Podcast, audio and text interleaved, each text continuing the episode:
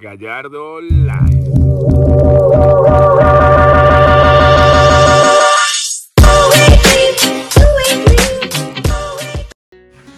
Hola, bienvenidos al episodio número 14 de Gallardo Live. Les habla John. Gallardo, arroba Gallardo Live en Instagram. Recuerden suscribirse al canal de YouTube Gallardo Live y que también pueden escuchar este y todos los episodios a través de Apple Podcasts, en Spotify y en Google Podcasts.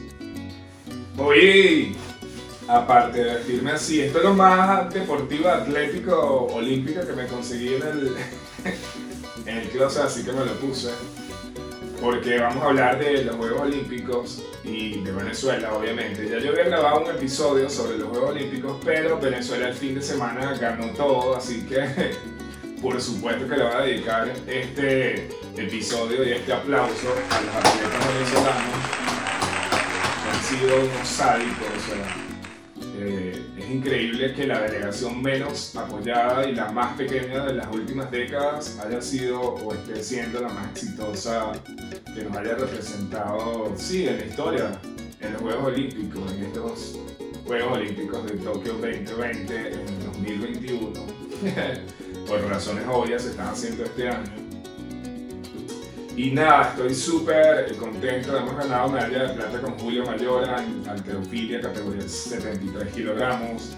Con Keiromar Valdenilla en alterofilia, también categoría 96 kilogramos. Daniel Durst, que ganó medalla de plata en BMX Freestyle. Él es un 5 veces ganador de oro en los X Games en Estados Unidos.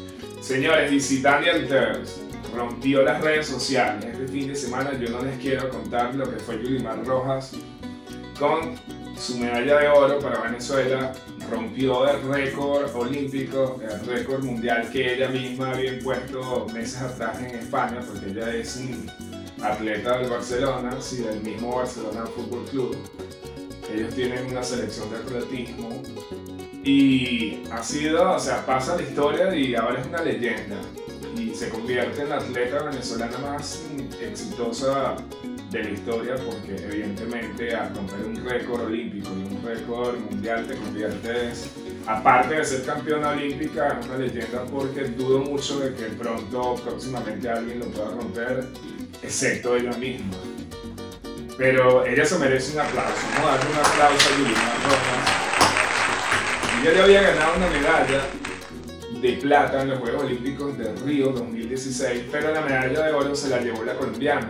Sin embargo, esta vez ella más preparada y decidida, determinada y siendo la, la atleta de, vamos a decir que de la década, porque la tipa es, o sea, mide un metro noventa y pico, no sé, un metro noventa y dos, tiene 25 años y dudo mucho que próximamente se vaya a retirar yo le auguro mucho más éxito del que tiene porque es muy joven y además una negra, o sea, con un cuerpo increíble y una estatura brutal. Para mí ella participaría en dos Juegos Olímpicos más.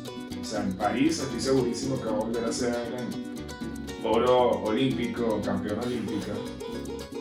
Y nada, es súper eso fue el momento épico del fin de semana. Estoy súper contento porque yo, yo había grabado este episodio de los Juegos Olímpicos, iba a hablar de, Venezuela y en general de los Juegos Olímpicos, pero fue tan buena la representación de Venezuela en los Juegos Olímpicos que este, este fin de semana que yo decidí grabar este episodio para dejarlo así, para de recuerdo, porque realmente nos hizo muy feliz. Así que nada, nos queda esperar por, por Antonio Díaz y por esta chica.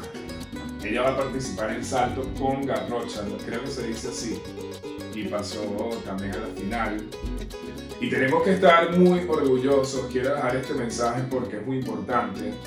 Estos jóvenes o estos atletas que nos han venido a representar en los Juegos Olímpicos son el ejemplo de la resiliencia de los venezolanos, de, de la juventud venezolana que está regada por todo el mundo y no tenemos que dejar nunca de soñar, por más que, que, la vida nos coloque tropiezos, de que no tengamos apoyo como ellos, que no han tenido apoyo por parte del Estado. Y ellos están demostrando que tenemos que seguir adelante luchando y dejando nuestro país así que yo Venezuela vamos a.